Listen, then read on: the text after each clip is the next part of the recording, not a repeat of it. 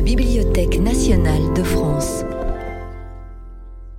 Un nouveau cycle de conférences invite historiennes et historiens à exposer leurs méthodes et outils de travail et à interroger la façon dont ils écrivent l'histoire. Quentin Deluermoz et Pierre Singaravelou se penchent dans cette séance sur l'histoire contrefactuelle et l'étude des possibles du passé. Euh, bonsoir à tous.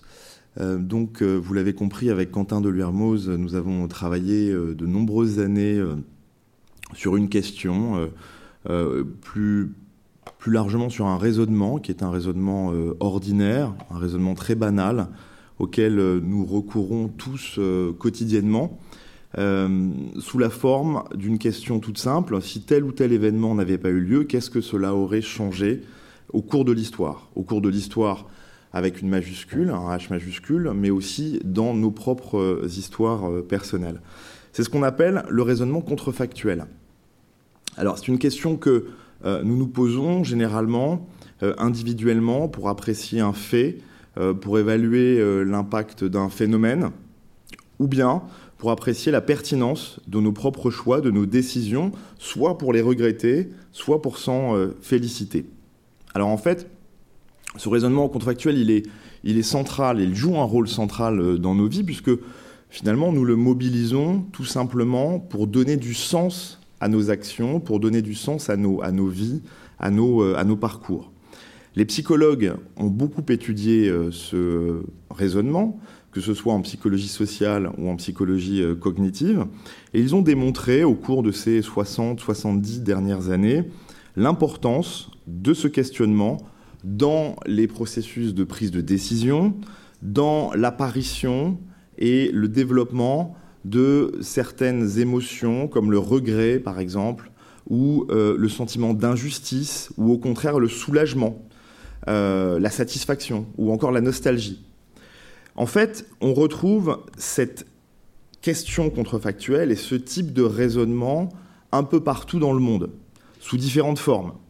Et cette omniprésence du raisonnement euh, contrefactuel ne doit pas nous étonner, euh, puisqu'on sait désormais, grâce euh, aux travaux des spécialistes euh, de neurosciences, qu'il s'agit d'un des modes de raisonnement qui est propre à l'espèce humaine. Il n'y a pas beaucoup de choses qui sont le monopole de l'humanité, comme par exemple la capacité de préhension. Eh bien, ce raisonnement contrefactuel, seuls les humains le posséderaient, et les spécialistes de neurosciences ont précisément localisé ce raisonnement dans le cerveau humain. Hein, il considère que ce raisonnement se loge dans le cortex orbitofrontal euh, et que ce raisonnement, eh bien, il est, essentiel parce qu'il traduit tout simplement euh, le rôle de l'imagination dans la saisie du réel.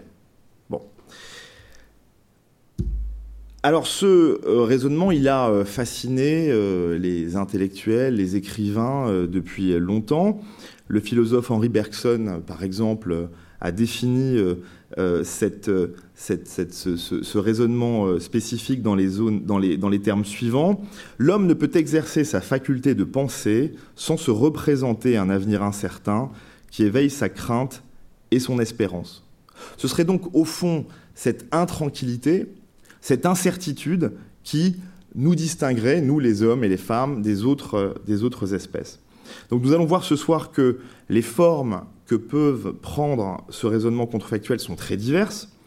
Euh, les historiens euh, l'utilisent beaucoup, les sociologues, les économistes, mais aussi les artistes et les écrivains s'en sont très tôt euh, emparés, notamment, on va le voir, à travers un genre littéraire spécifique, l'Uchronie, qui s'épanouit au cours du XIXe siècle.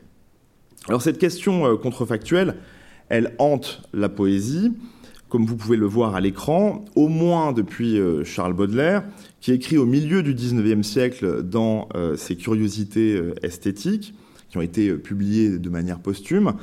Il écrit L'imagination est la reine du vrai, et le possible est une des provinces du vrai. Un siècle plus tard, Yves Bonnefoy évoque dans son récit autobiographique, ou ce qui s'apparente à un récit autobiographique, L'arrière-pays, il, il, évoque toutes les vies antérieures que nous n'avons pas pu euh, ou su explorer lorsqu'il écrit La voie que je n'ai pas prise et dont déjà je m'éloigne, oui, c'est là que s'ouvrait un pays d'essence plus haute où j'aurais pu aller vivre et que désormais j'ai perdu. Donc tous les écrivains, au fond, quand on s'intéresse à leur œuvre euh, ou à ce qu'ils en disent eux-mêmes, eh bien, semblent se poser euh, cette question et certains d'entre eux euh, vont plus loin, à l'instar de Paul Valéry, qui mobilise ce raisonnement pour questionner sa propre manière d'écrire et il, il, voit dans l'œuvre même un carrefour de possibles. Il écrit Peut-être serait-il intéressant de faire une fois une œuvre qui montrerait à chacun de ces nœuds la diversité qui s'y peut présenter à l'esprit, et parmi laquelle il choisit la suite unique qui sera donnée dans le texte. Ce serait la substituer à l'illusion d'une détermination unique et imitatrice du réel, celle du possible à chaque instant, qui me semble plus véritable. En fait, loin de lasser euh, les auteurs, que ce soit euh, dans la littérature ou au cinéma, cette question contrefactuelle, elle semble de plus en plus fasciner. Euh, elle inspire des, romanciers comme Philippe Ross, qui, dans le complot contre l'Amérique en 2004, imagine la victoire de l'aviateur Charles Lindbergh contre Roosevelt en 1940, et Lindbergh qui aurait fait dans ce cas particulier, basculer les États-Unis dans le fascisme. On la retrouve au cinéma, comme vous le voyez à l'écran, euh, à l'instar de d'Inglorious Bastards euh, de Quentin Tarantino, qui relate l'assassinat d'Hitler euh, dans un cinéma en 1944 par des chasseurs de nazis. Alors ces deux derniers exemples peuvent évidemment nous sembler très fantaisistes, mais ce qui nous intéresse en tant qu'historiens, c'est qu'ils soulignent de manière très subtile et très discrète, très modeste aussi, deux points historiques très importants. D'une part, un phénomène oublié qui est du côté de Philippe Ross la montée de l'antisémitisme aux États-Unis pendant les années 1930-1940. Et d'autre part, dans le film de Tarantino, l'ampleur considérable de l'engagement militaire des juifs états-uniens pendant la Seconde Guerre mondiale. Donc cette multiplication de euh, productions culturelles d'inspiration contrefactuelle, elle peut s'expliquer par différents facteurs depuis quelques années, et nous l'avons expliqué avec Quentin par euh, une espèce d'air du temps, euh, de, conjoncture actuelle. ce type de raisonnement a sans doute été favorisé par, d'abord, évidemment, la période d'incertitude que nous traversons, euh, une période qui est marquée euh, d'abord par une confusion croissante, notamment dans le domaine de la culture, entre le réel et la fiction. Euh, c'est une période qui est aussi marquée par l'accélération, évidemment, de la mondialisation. C'est aussi la supposée fin des grandes idéologies. C'est également la dissolution de l'idée de progrès avec un P majuscule, un progrès qui euh, serait vu, qui aurait été euh, considéré comme inéluctable. C'est aussi l'obsession du présent, ce qu'on appelle le présentisme, et, donc par là même une crise du futur, hein, avec cette difficulté que nous avons individuellement et collectivement à nous projeter euh, dans l'avenir, et puis évidemment depuis deux ans, mais on pourrait remonter évidemment au 11 septembre, par exemple, 2001. Mais depuis deux ans, c'est le surgissement d'événements monstrueux euh, comme la pandémie euh, du Covid-19, dont on a peiné pendant longtemps à euh, trouver des explications rationnelles et qui suscitent le foisonnement de théories complotistes en tout genre. Donc le moment semble très propice pour les historiennes et les historiens de s'emparer de cette question, qui les concerne évidemment au premier chef, d'autant que les historiens, en fait, euh, ont utilisé très fréquemment ce raisonnement contrefactuel, mais de manière, la plupart du temps, très implicite, sans l'assumer ouvertement, en en ayant un peu honte, comme s'il s'agissait au fond d'un exercice euh, littéraire, euh, d'une petite fantaisie, qui contreviendrait fondamentalement aux règles et à la méthode historique. Ainsi, dans ce chef-d'œuvre de l'historiographie française et, mondiale, euh, la Méditerranée et le monde méditerranéen à l'époque de Philippe II, publié euh, par euh, Fernand Brodel en 1949. Brodel refait l'histoire avec des si très régulièrement, mais sans jamais expliciter cette démarche. un chercheur Béranger, pardonnez-moi, Boulet a, patiemment répertorié la quinzaine de raisonnements contrefactuels dans, ce, dans ce livre. Et on s'aperçoit que Brodel l'utilise, ce raisonnement, surtout afin de mesurer l'impact des grands hommes et euh, l'importance des structures. Il écrit L'Europe, s'acheminant d'elle-même vers la construction d'un vaste État, ce qui aurait pu changer avec le destin différent de Charles Quint, c'est la figuration du jeu impérial, non le jeu lui-même. Ainsi, quand l'historien ou l'historienne évoque le rôle décisif ou secondaire d'un personnage, le caractère inévitable d'un conflit, ou encore un échec magnifique, une occasion manquée, un drame évité, cela suppose toujours qu'il a ou qu'elle a imaginé un autre devenir historique, qu'il a ou qu'elle a imaginé des contrefactuels implicites sur lesquels repose son analyse. Merci. Alors, euh, comme l'a dit Pierre, euh, le raisonnement contrefactuel, s'il est très courant, suscite plutôt, de prime abord, la méfiance euh, des historiens professionnels. Hein, en général, quand vous parlez de contrefactuel, les historiens commencent à avoir un petit geste de recul. Et cette méfiance, en fait, elle n'est pas non plus totalement euh, injustifiée. Hein. L'histoire contrefactuelle n'est pas exemple de risque pour le chercheur, et c'est ce qui explique un petit peu ce, premier réflexe, hein, qui est un réflexe de défense. Pourquoi?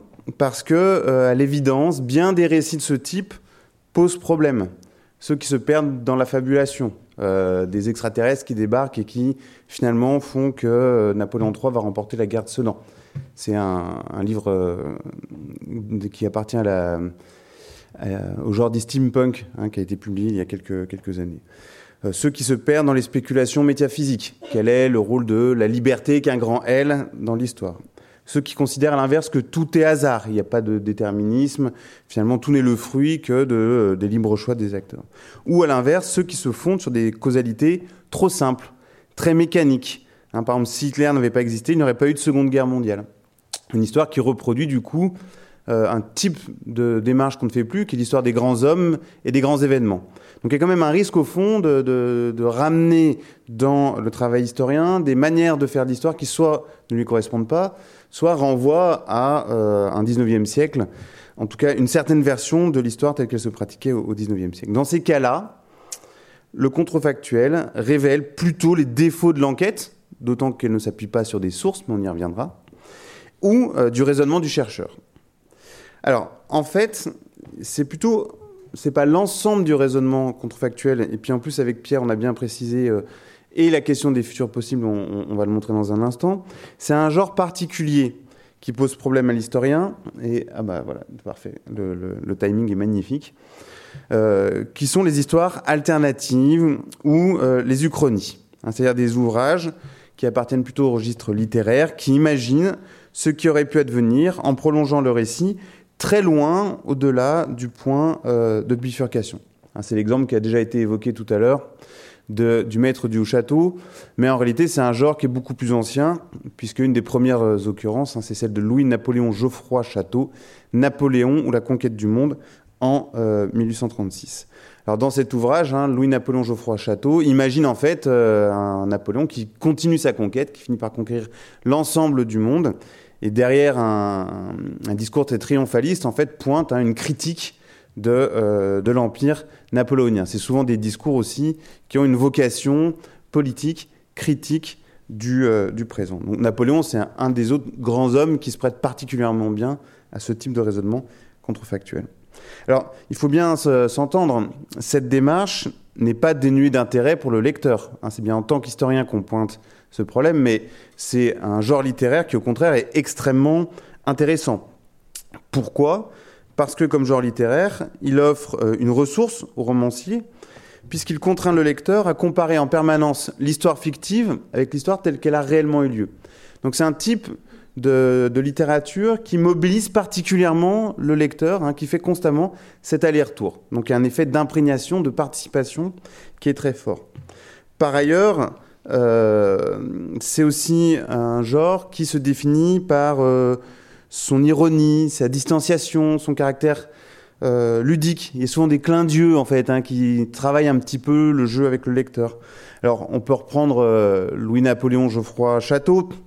dans, cet ouvrage, donc Napoléon survit jusqu'en 1832, il multiplie les conquêtes, et puis, on ne comprend pas très bien, à l'occasion de l'une de ses conquêtes, il passe devant une île qui s'appelle Sainte-Hélène, et euh, quand il voit l'île, il fait Ah, ils sont vraiment pas bien, les, membres du, de l'équipage ne comprennent pas, mais il décide sans raison apparente de ne pas faire escale et de faire exploser cette île pour la rayer de la carte.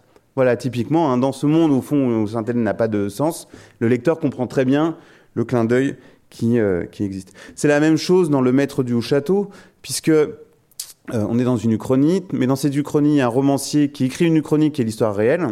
Et là encore, il y a toute une série de micro-décalages, puisque dans cette histoire réelle, la Seconde Guerre mondiale s'arrête non pas en 1945, mais en 1947. Vous voyez, donc c'est quelque chose qui tout le temps stimule, éveille la curiosité, l'intérêt du, lecteur. Donc l'Uchronie, hein, ce faisant, euh, utilise explicitement les virtualités qui sont contenues dans toutes les œuvres littéraires. Hein, c'est ce que rappelait déjà Umberto Eco. Toute œuvre est une œuvre coproduite par le lecteur qui doit combler ses lacunes. Et en fait, dans le dispositif uchronique, ce caractère-là est poussé à son maximum. Donc c'est un genre qui, en tant que genre littéraire, a évidemment tout son intérêt. Deuxième type d'usage euh, magnifique possible, euh, l'Uchronie peut également devenir un efficace outil moral, plutôt cette fois dans le registre de la justice, pour les avocats. Hein, là, on rentre dans tout le domaine de la question des réparations pour les préjudices de l'histoire. L'exemple le plus connu euh, étant la question de la traite et l'esclavage des captifs africains mais c'est un problème qui se pose euh, très, très régulièrement. Hein, euh, pour la, question notamment de, l'Holocauste également. Euh, c'est un problème qui s'est posé souvent. Il y a eu un grand débat en Suisse notamment pour savoir si le fait que les nazis continuent de commercer avec la Suisse pendant la Seconde Guerre mondiale n'avait pas facilité la prolongation de la guerre. Et donc du coup, il y a eu un énorme débat en Suisse autour de, de cette question-là. Alors, pour la question de la traite euh, et de l'esclavage, le raisonnement a été résumé par un, politiste hein, qui s'appelle euh, Daniel Tété Osablouclé et qui dit, je cite, Si les Européens n'étaient pas si avides, l'Afrique aurait eu la paix nécessaire pour se développer toute seule, sans être sous-développée par qui que ce soit. Donc là, on est typiquement dans un raisonnement de type contrefactuel, mais moral, c'est-à-dire qu'il s'agit de prendre conscience de ce qui a été enlevé aux populations africaines. Alors, à, ce propos, on peut noter que la notion même de sous-développement, c'est un contrefactuel, puisqu'on suppose une comparaison avec un développement qui aurait eu lieu de façon normale. vous voyez, nos, catégories les plus naturelles sont souvent imprégnées de euh, raisonnements de type contrefactuel. Alors c'est une question qui est très importante, hein, puisqu'elle a donné lieu à de nombreux débats, et des experts se sont livrés à plusieurs types de calculs pour euh, essayer euh, d'évaluer le montant du dédommagement des descendants d'esclaves. Alors, il y a plusieurs techniques qui ont été utilisées pour ça. Soit vous imaginez que ces esclaves aient été salariés, donc euh, vous évaluez un petit peu ce qu'ils auraient gagné si ils avaient été salariés. Une autre possibilité consiste à évaluer les pertes démographiques. Donc là, c'est le cas de ce politiste. Hein. Il imagine que, au fond, concrètement, la traite a enlevé un milliard d'individus à l'Afrique. Il utilise la convention de Varsovie qui veut que dans un crash aérien, une vie humaine vaut 75 000 dollars. Donc du coup, il faudrait euh, rembourser 75 000 milliards de dollars euh, aux descendants d'esclaves.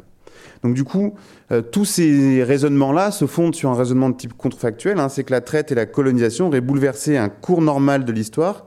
Et là, c'est la notion qui pose problème évidemment à l'historien, en empêchant le développement du commerce intracontinental africain et en accélérant le développement économique de l'Europe. Donc là, on est dans un contrefactuel de type plus philosophique, moral, judiciaire. Euh, là encore, l'historien est moins à l'aise parce qu'on est très éloigné des points de bifurcation. La question des sources est complètement absente. Et euh, s'il est euh, légitime dans le débat public, hein, pour le chercheur en histoire, ces histoires alternatives risquent d'être contre-productives. Alors, le meilleur moyen pour bien se rendre compte, c'est de revenir à, cette uchronie dans son genre euh, littéraire. Au fond, de prime abord, elle semble contrevenir aux règles de la discipline historique. On s'affranchit des sources, qui est quand même le matériau premier avec lequel on fait de l'histoire. Mais surtout, en mobilisant, pour combler le non-advenu, des opinions, des schémas convenus, au lieu de stimuler l'imagination du chercheur, au contraire, elle l'appauvrit considérablement. Hein, on reprend euh, l'exemple si Napoléon euh, avait euh, vaincu en Russie, que se serait-il passé? Et en général, le non-advenu, qui a l'air d'être l'imagination la plus fertile vous allez mobiliser des chaînes de raisonnement assez pauvres pour mimer un développement réel du cours de l'histoire. Et le pire, c'est presque pour le récit vrai, puisqu'on fait comme si ce récit vrai était garanti, alors qu'on sait très bien, nous, en histoire, que pour l'analyser, hein, on a constamment besoin de croiser analyse des sources, raisonnement, imagination. Donc en fait, des deux côtés du point de bifurcation, cette uchronie-là appauvrit considérablement le travail historien, ce qui explique la méfiance initiale dont on parlait. Alors si euh, on en restait là, on aurait fini notre conférence en, en 20 minutes on pourrait euh, aller euh, manger et deviser gaiement. Mais euh, ce n'est évidemment là qu'une des formes possibles du raisonnement contrefactuel, et c'est ces autres formes qui vont nous intéresser maintenant.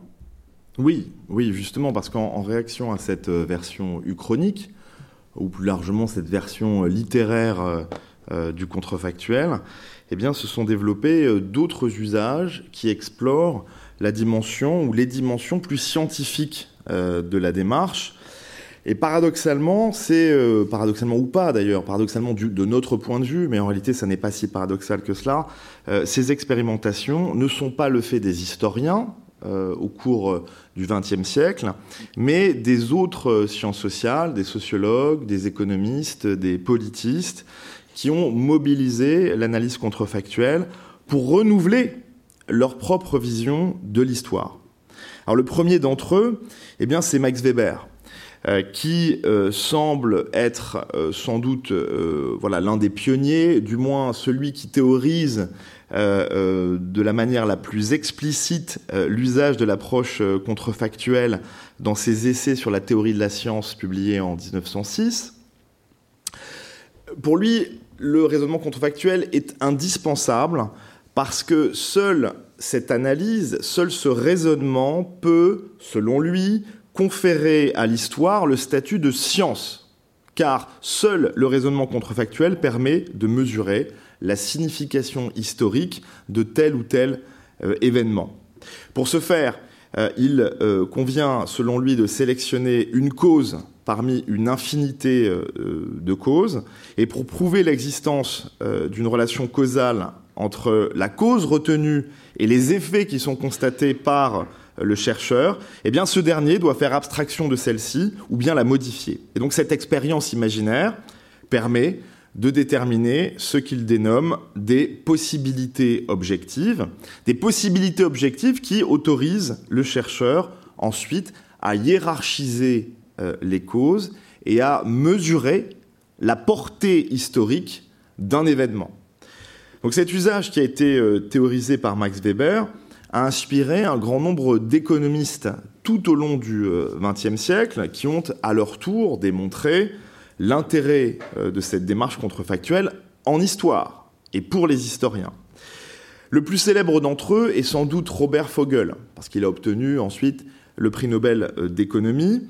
Robert Fogel qui très tôt, dans son ouvrage intitulé Le chemin de fer et la croissance économique américaine, un ouvrage publié en 1964, s'attaque à ce qu'il appelle l'axiome de l'indispensabilité du chemin de fer euh, dans la croissance des États-Unis au XIXe siècle.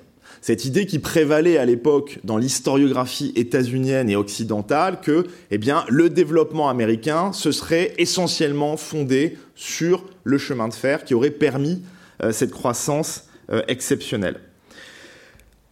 Alors, pour discuter, pour remettre en question cette thèse classique qui faisait consensus à ce moment-là, euh, au début des années 1960, euh, ben, Robert Fogel s'inspire de Max Weber il a cette idée de substituer euh, au chemin de fer, eh bien, tout simplement un autre type de transport, les canaux de navigation.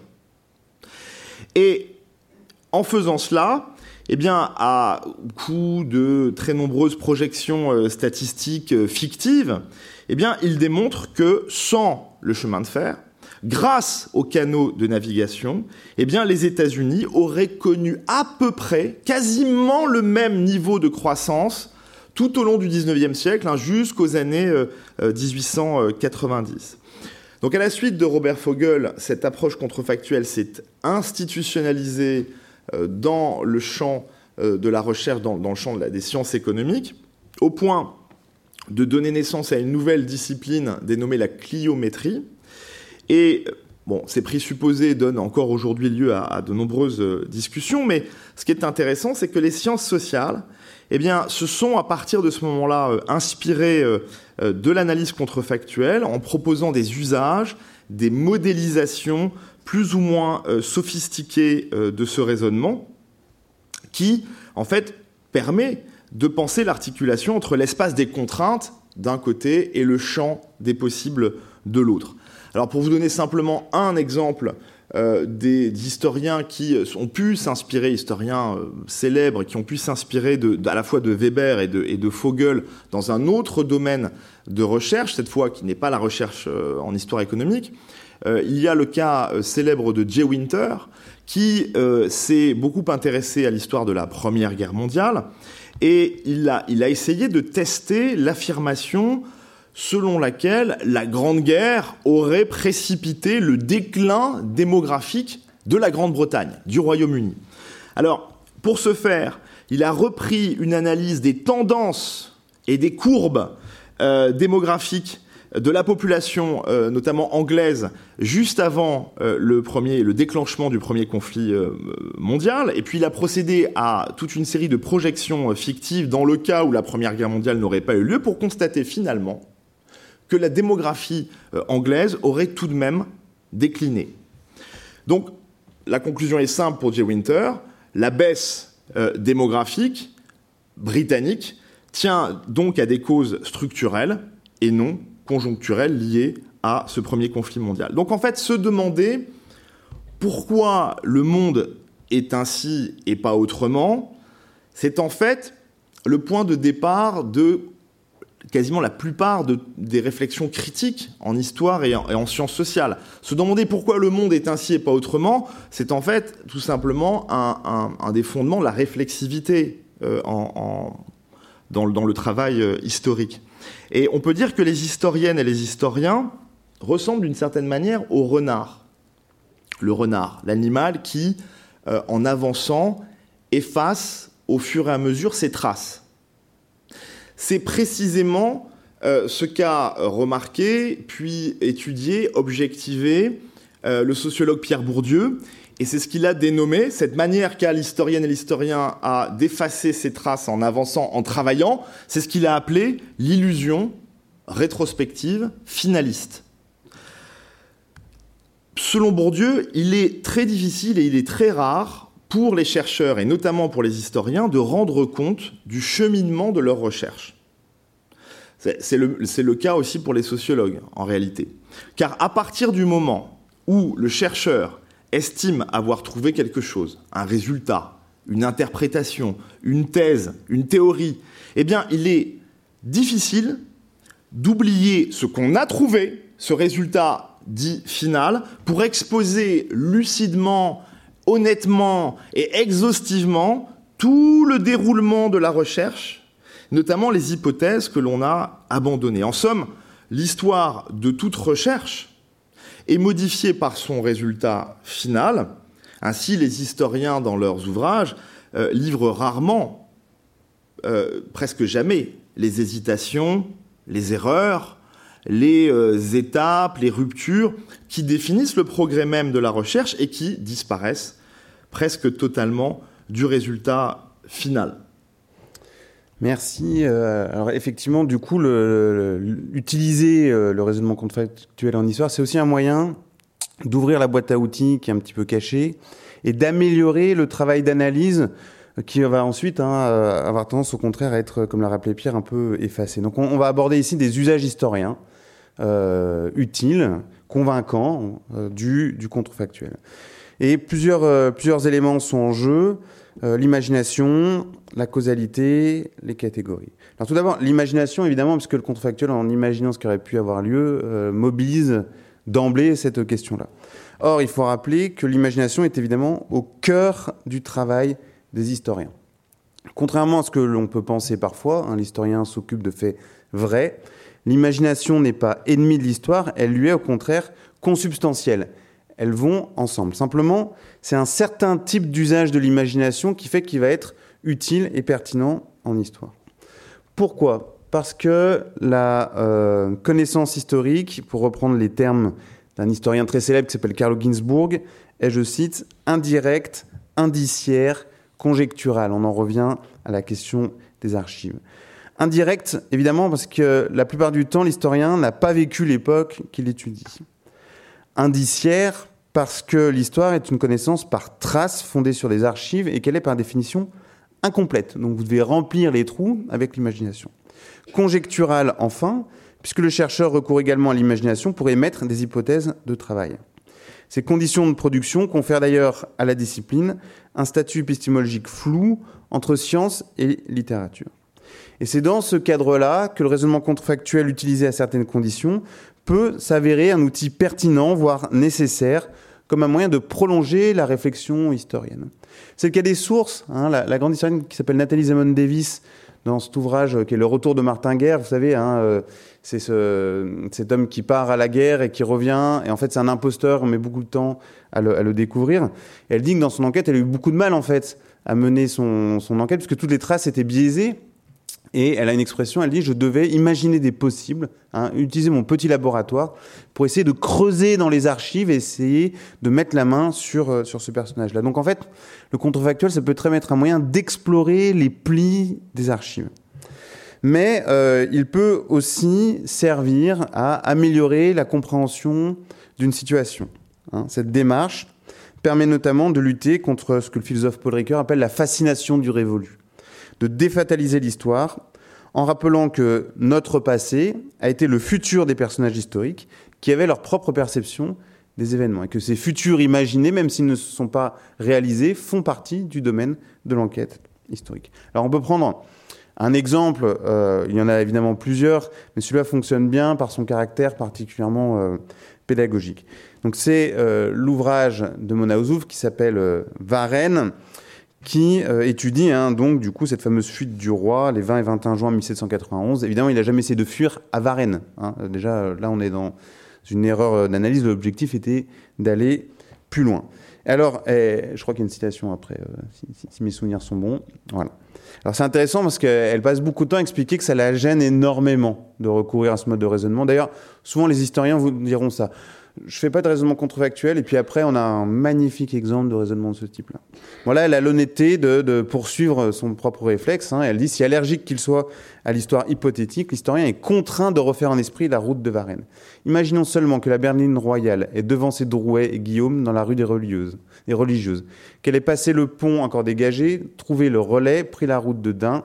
Ce qui lui a manqué, un quart d'heure, un tout petit quart d'heure tout ce que les témoins et les historiens ont relaté sous le signe de la défaite, il eût alors fallu le peindre aux couleurs de l'exploit, chercher les artisans de la réussite. Ces minutes fatales, on pourrait, selon l'humeur, les placer à d'autres moments de l'itinéraire.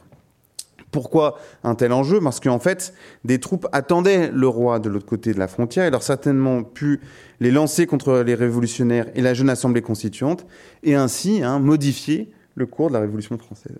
Alors quel est l'enjeu de, de, ce jeu? Bah, Deux choses. D'une part, euh, Mona Ozouf écrit dans une collection qui s'appelle Ces journées qui ont fait la France. Or, Varennes, par définition, c'est un non-événement. Mais en montrant ce qui aurait pu se passer si le roi avait réussi à fuir, bah évidemment, elle montre bien que ce non-événement, en fait, est bien une date majeure, un turning point qui mérite analyse. Deuxième intérêt, et ça c'est important pour tous les chercheurs en histoire des crises politiques, conjoncture fluide, transition euh, politique, révolution, on a tout le temps tendance à en faire l'histoire en connaissant l'issue, hein, en connaissant ce qui va se passer après. Or, ce type de contrefactuel permet justement de, plonger dans la plasticité des événements. À ce moment-là, si Louis XVI ne comprenait pas vraiment l'enjeu de la situation, la révolution n'était pas encore jouée. Souvent, quand on fait cours euh, aux étudiants en 1791, ils, ils, se placent déjà en 1792. Ils voient déjà la République, la mort du roi, etc. Non, en 1791, on est dans une séquence qui va en entraîner une autre les raisonnements contrefactuels permettent de se sensibiliser à cette richesse des, euh, des situations.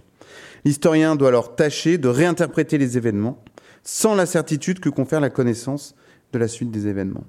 Ce faisant, donc, il lutte contre la téléologie, hein, c'est-à-dire le fait de faire l'histoire en fonction de sa fin, qui donne l'impression que ce qui est advenu était inévitable.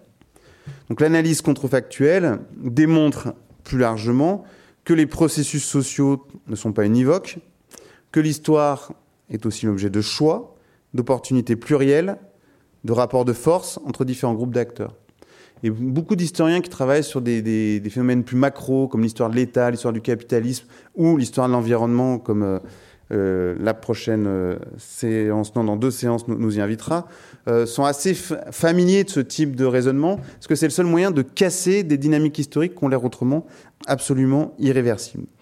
Ce raisonnement permet alors d'éprouver un devenir plus irrégulier du cours de l'histoire en réintroduisant des aspérités, des tensions, des conflits, des discontinuités qui redessinent une histoire plus humaine, bousculant les déterminismes trop lisses et les fausses continuités des temps.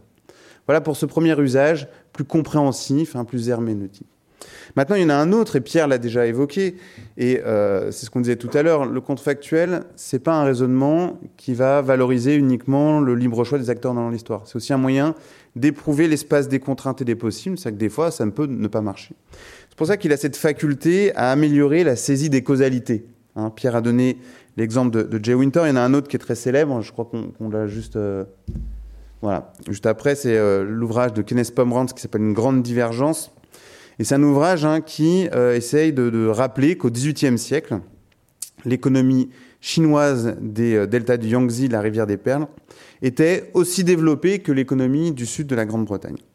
Donc la question qui se pose, c'est au fond, bah, pourquoi à ce moment-là, l'une a pris le devant sur l'autre? Et pour essayer d'expliquer de, ce, ce différentiel, alors de façon très intelligente, il mobilise des expérimentations contrefactuelles, mais en utilisant tantôt un étalon européen, tantôt un étalon chinois ce qui fait que ça lui permet d'éviter d'être prisonnier en fait d'un seul euh, référent. Alors il arrive à une conclusion qui a pu être discutée, mais qui a au moins le mérite d'amener des éléments sur euh, la table de la discussion. En gros, pour lui, euh, ce qui joue le rôle décisif, c'est la question des ressources d'énergie. Hein, il le formule sous l'angle d'un contrefactuel. Si euh, les mines de charbon avaient été moins nombreuses et moins bien localisées en Grande-Bretagne, alors le différentiel de développement avec la Chine aurait été moins grand. Il en profite pour faire euh, une. Donc là, vous voyez, un registre causal. Hein, on, amène des éléments d'explication et non plus seulement de compréhension dans euh, l'analyse historique. Et il montre au passage que toutes les analyses fondées sur la fameuse révolution industrielle, qui, au fond, considère que le premier moteur de cette transformation est le moteur européen, doit être révisé et qu'il s'agit d'un contrefactuel implicite. Hein, chaque fois que vous comparez, euh, quand on dit par exemple qu'en France, elle a un type de révolution industrielle qui est différent de celle de l'Angleterre. Faites bien une comparaison de ce type-là. Alors ça nous amène au, troisième intérêt de l'usage du raisonnement. Donc vous voyez là on est vraiment dans le travail de l'historien, c'est-à-dire la production de connaissances, de réflexion, de pénétration dans le passé, de, euh, de, de, de recherche hein, des manières de voir et de penser du temps. Donc le dernier registre, c'est la dénaturalisation de nos évidences contemporaines et notamment les grandes catégories de l'entendement historique, ce avec quoi, au fond, on appréhende l'histoire quasi naturellement. Les périodes canoniques, les concepts, je viens de parler de la révolution industrielle, ça marche aussi pour les États-nations, on a évoqué le sous-développement, on a déjà évoqué d'ailleurs pas mal de choses. Alors, deux, exemples qui ont le, mérite d'être euh, assez clairs. On va prendre un exemple pour les catégories temps spatiales, un exemple pour les catégories temporelles. Le premier, on l'emprunte à un sociologue qui s'appelle Emmanuel, euh, Wallerstein, à propos de l'Inde et dit au fond, si au XVIIIe siècle, les Français avaient réussi à conquérir, comme ils le projetaient, hein, la moitié méridionale de l'Inde, on aurait eu deux, portions qui se seraient opposées. Hein, D'un côté, euh, Dravidia, côté français, et de l'autre, l'Hindoustan. Et il dit, dans ce cas-là, tous les intellectuels des deux parties de l'Inde se seraient échinés à démontrer que euh, euh, appartiennent à des civilisations qui n'ont rien à voir entre elles. Ça répond à deux civilisations radicalement différentes. Donc, à la lumière de cette expérience contrefactuelle, Wallerstein, au fond, constate que les frontières de ce que nous appelons l'Inde n'étaient pas déterminées par la longue histoire de cette région, qui est faite de tensions et de euh, conflits, de variations et d'hétérogénéité assez importante.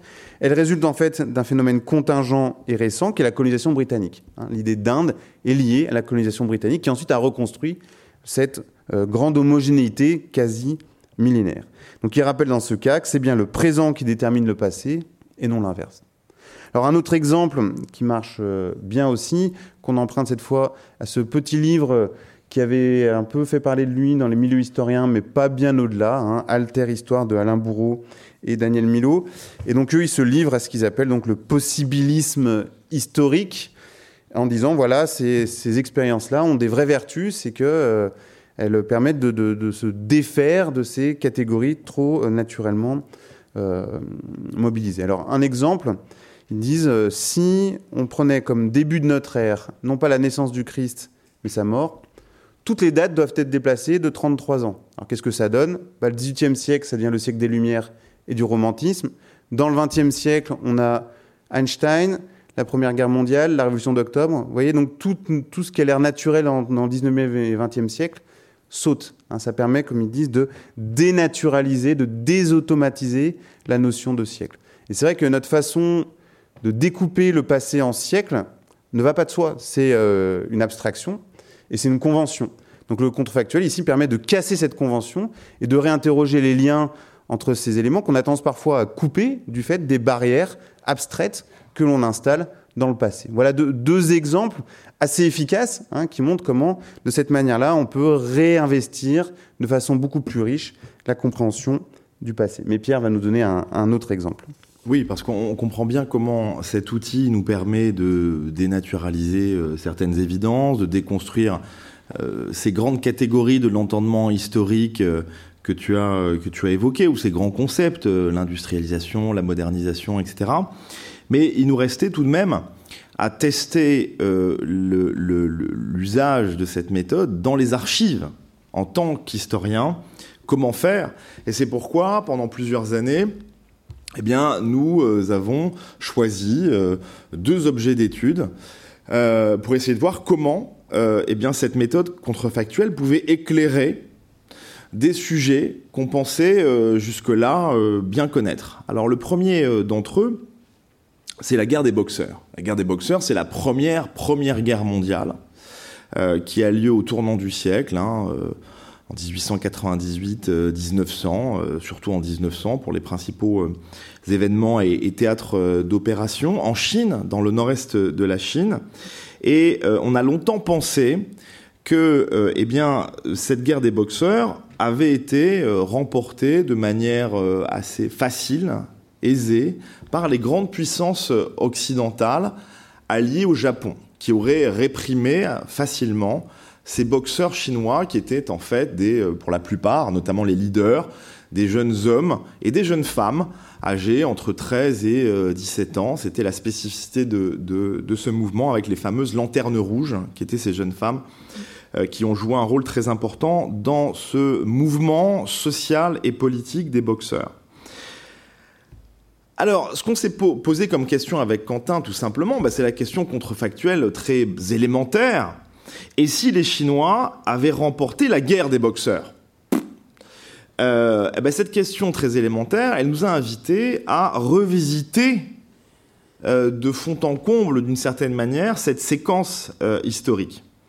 D'abord, nous nous sommes aperçus dans les archives que cette question contrefactuelle, et si les Chinois avaient remporté la guerre des boxeurs, qu'ils ont officiellement perdu, hein, comme c'est décrit euh, dans les manuels d'histoire, eh bien cette question, elle obsède les acteurs eux-mêmes et notamment les acteurs occidentaux de cette guerre des boxeurs en 1900. Car en réalité, les alliés euh, occidentaux, euh, les Français, les Britanniques, les États-Uniens, euh, les Allemands, les Austro-Hongrois, qui sont alliés aux Japonais, eh bien, subissent à plusieurs reprises des défaites militaires.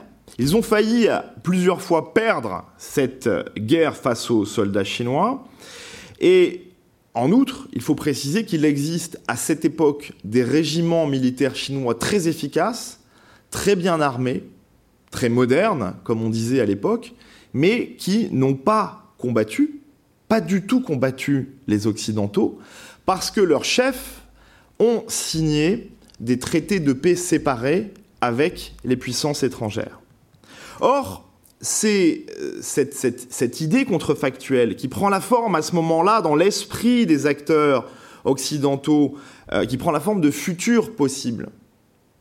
Euh, eh bien, ces futurs, qui sont des futurs craints la plupart du temps à ce moment-là, eh bien, guident les acteurs du passé dans les concessions étrangères, notamment de la ville de Tianjin, qui est un des deux principaux théâtres d'opération, Tianjin et Beijing, dans ce nord-est de la Chine. Les concessions étrangères étant peuplées par euh, des Européennes et des Européens, qui sont assiégés par les boxeurs. C'est ça, si vous voulez, le point, l'un des points de départ de cette guerre mondiale euh, qui va euh, se, déclencher officiellement à partir de la fin du printemps 1900. Donc à ce moment-là, ces Européens qui sont assiégés, ils anticipent leur défaite. Ils ne font que cela. Et euh, ils élaborent même, c'est ça qu'on a retrouvé dans les archives, ils ils élaborent même des plans d'assassinat par leurs propres soins de leurs femmes et de leurs enfants en désignant euh, un bourreau euh, français, un bourreau italien, un bourreau euh, allemand, un bourreau britannique, pour assassiner leurs propres femmes et leurs propres enfants, pour qu'ils ne tombent pas entre les mains des boxeurs lorsque les boxeurs auront pris les concessions. Et il se trouve que par un hasard, euh, disons un hasard, évidemment, la question du hasard, c'est un autre sujet qu'on pourra évoquer plus tard. Mais un hasard qui n'en est pas un, en réalité, c'est que les Japonais vont remporter contre toute attente tout seuls la victoire décisive, hein, euh, qui va permettre aux alliés occidentaux de libérer les concessions. Et eh bien, contre toute attente, grâce à ce renversement inattendu, eh bien, ce sont les habitants des concessions qui vont se livrer à un massacre des boxeurs et de ce qu'ils considèrent comme les boxeurs, c'est-à-dire comme souvent dans les guerres coloniales ou impériales, tous les civils sont considérés comme des dangers potentiels et donc ils vont se livrer à un massacre des femmes et des enfants pendant plusieurs jours dans cette ville de Tianjin. Et on ne peut expliquer, comprendre euh, la logique de ce massacre et ce déchaînement paroxystique de violence que si on prend en considération ces futurs craints pendant plusieurs semaines par les acteurs eux-mêmes qui en viennent à anticiper leur propre suicide collectif. Donc, ça, c'est le premier, point. Euh, euh, dans l'esprit des contemporains, l'événement de cette guerre des boxeurs, et notamment de cette bataille, cette fameuse bataille décisive de Tianjin, qui est finalement remportée par les Alliés, ce n'est pas la victoire des Alliés, c'est leur non-défaite, la non-défaite face aux Chinois.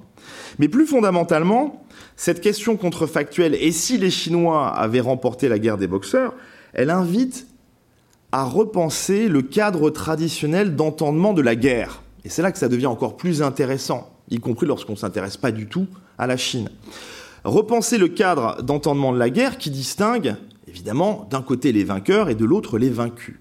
Parce qu'en effet, au lendemain du conflit, en 1900, en Chine, une grande partie de la population locale, de la population autochtone, ne s'estime pas du tout vaincue, contrairement à ce qu'écrivent les livres d'histoire occidentaux. Euh, c'est euh, évidemment le point de vue des vice-rois, ces puissants hommes d'État à la tête de ces armées dont je vous ai parlé, qui ont signé des traités de paix séparés, qui n'ont pas combattu et donc qui n'ont pas été vaincus. Premier point.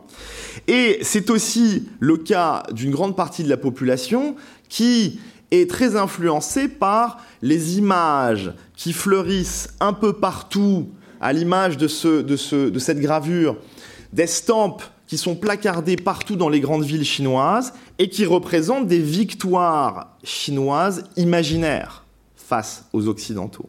Et donc ce qui prévaut en réalité dans les mémoires, dans les journaux, dans ces gravures omniprésentes au lendemain du conflit, bah, c'est la victoire de la Chine. Hein. Donc cette histoire par le bas nous raconte un tout autre récit des euh, événements.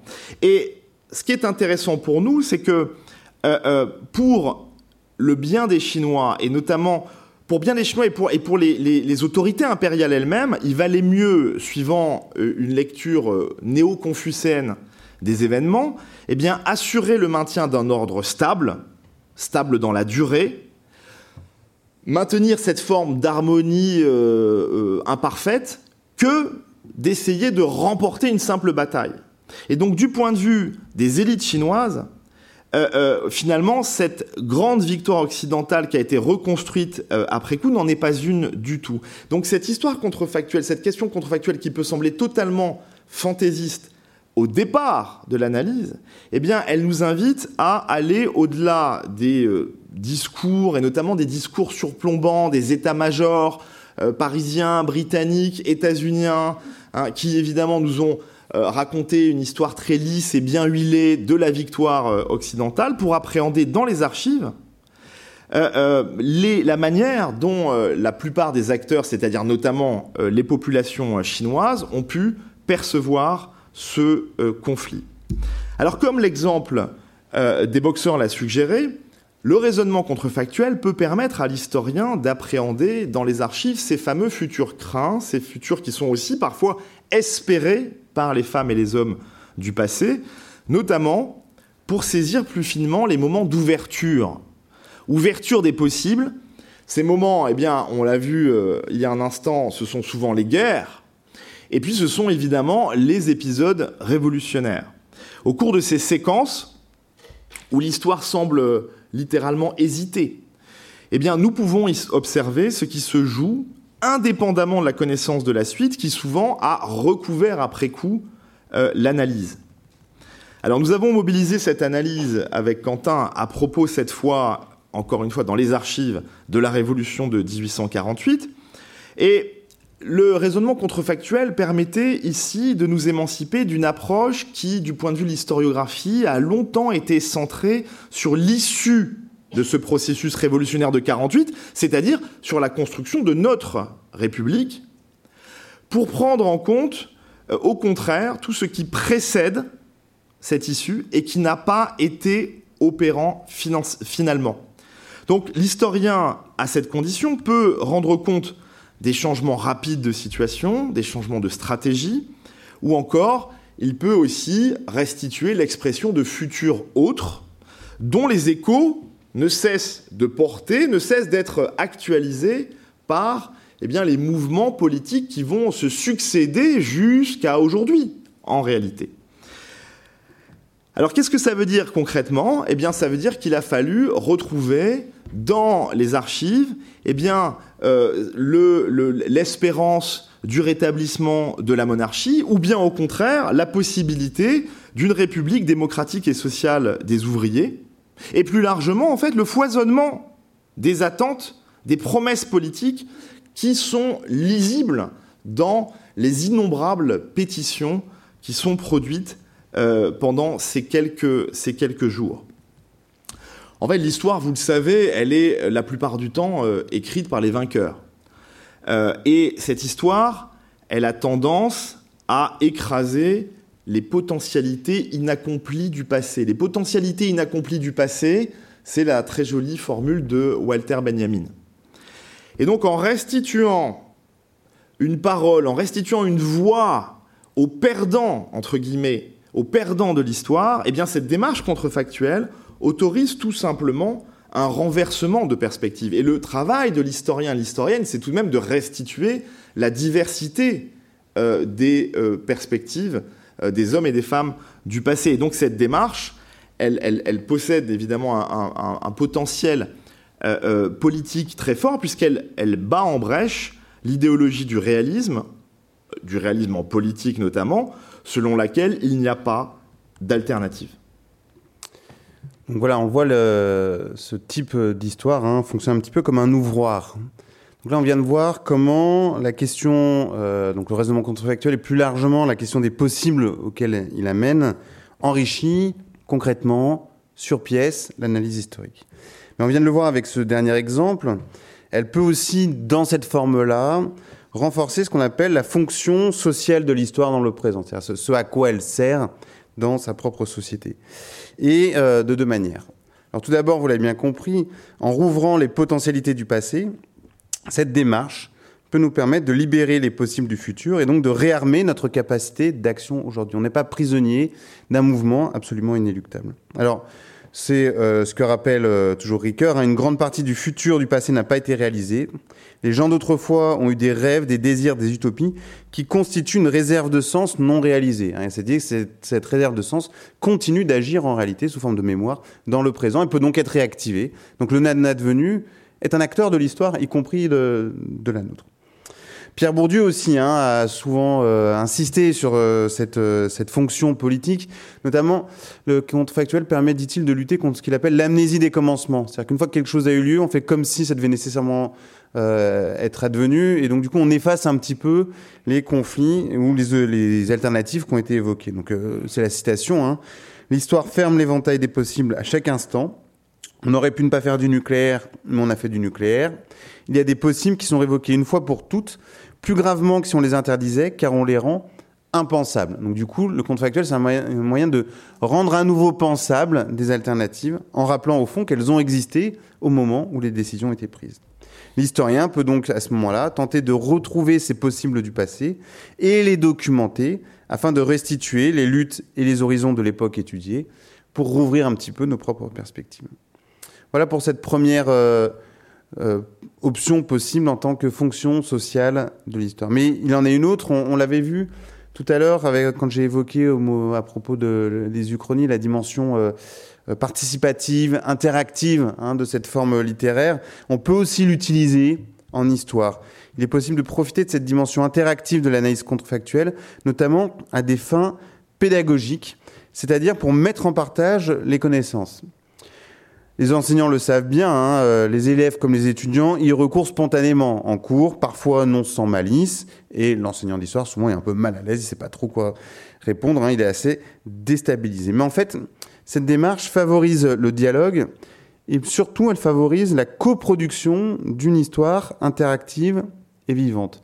Donc avec Pierre, on avait mis en place, au moment où on avait euh, pensé euh, l'ouvrage, et puis depuis on en a fait une vingtaine quand même, des ateliers d'histoire partagée, c'est-à-dire des ateliers fondés sur des questions de type contrefactuel, donc des questions bah, comme celles qu'on a vues, hein, que serait le monde sans la traite atlantique et l'esclavage, ou bien ici le roi Louis XVI avait réussi à s'enfuir le 21 juin 1791. Comme ça, on a un contrefactuel conjoncturel et un contrefactuel structurel. Et à chaque fois, on amène des données et puis, c'est aux participants de faire leurs propres hypothèses et nous, on y répond. Donc, ça inverse complètement la prise de parole. Au lieu, bah, comme maintenant, de vous assommer avec une heure d'exposé, de, bah, du coup, on part, on part de, de, vos propres, de vos propres propositions. Et en fait, ce qui est intéressant, c'est qu'on a un espace de jeu inédit, situé entre ce qui a eu lieu et ce qui aurait pu advenir. Donc, c'est un espace qui n'est ni vrai ni faux tout le monde peut venir avec son hypothèse, même si elle a l'air complètement farfelue, et nous, on reste dans notre rôle d'historien euh, dans ce cadre-là. Donc on, a mené ces ateliers dans des festivals, donc comme le festival Secousse, dans euh, des festivals de théâtre, mais aussi, un Pierre l'évoquait, euh, avec des classes. Ici, c'est des classes de troisième, c'est l'association F93 qui avait fait appel à nous, et du coup, des, des, des expérimentations de type contrefactuel ont été menées avec les enseignants d'histoire-géographie et euh, des chercheurs pendant plusieurs séances. Et les, élèves hein, devaient produire des hypothèses contrefactuelles en sachant parfaitement à quel moment ils étaient dans le registre de l'advenu et du non-advenu. Donc un exercice de réflexivité dont, euh, faut le dire, hein, ça fait trois ans que, euh, que c'est en place et à chaque fois on est surpris par euh, la qualité des, des résultats. Pourquoi? Parce que dans ce type d'échange, chacun vient avec son savoir, son ignorance, ses impressions, son vécu et peut participer à la discussion sur l'histoire.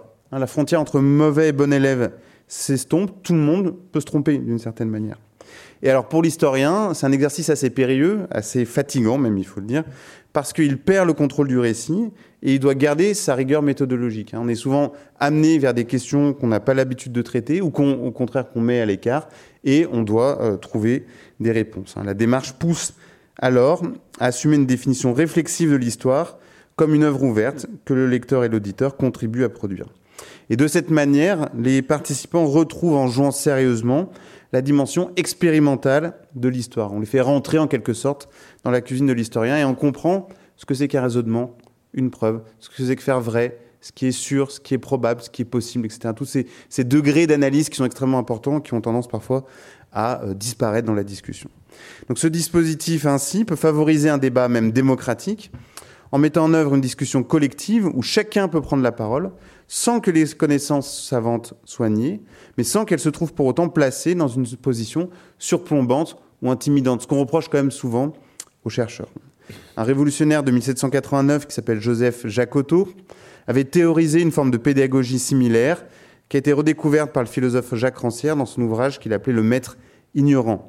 C'est une pédagogie qui postule l'égalité des intelligences et qui considère que l'éducation comme la liberté ne se donne pas, mais se conquiert. Et la démarche contrefactuelle, ici, induit une forme d'appropriation individuelle et collective du matériau historique et du questionnement historien. Il y a une dimension de partage très forte.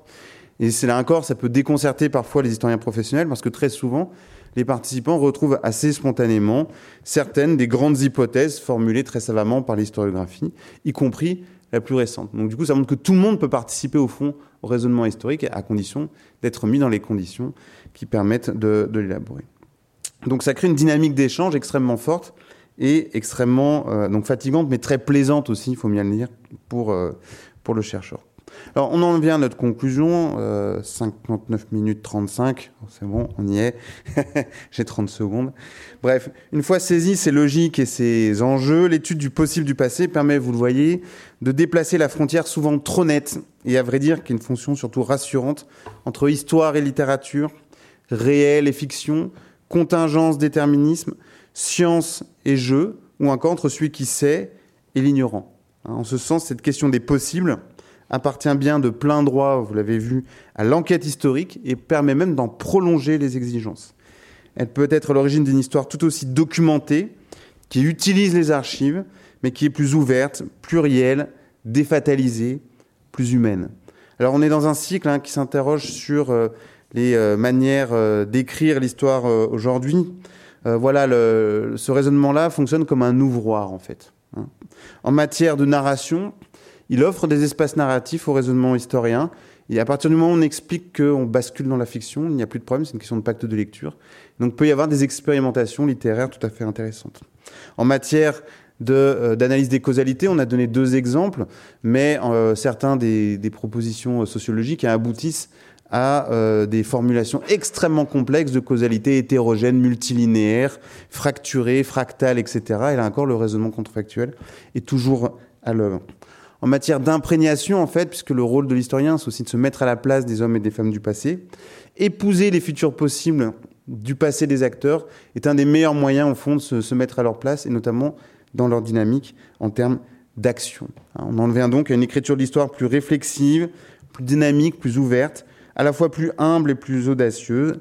Ce qu'il faut tout simplement, c'est s'y mettre, c'est-à-dire jouer avec sérieux. Je vous remercie et nous vous remercions.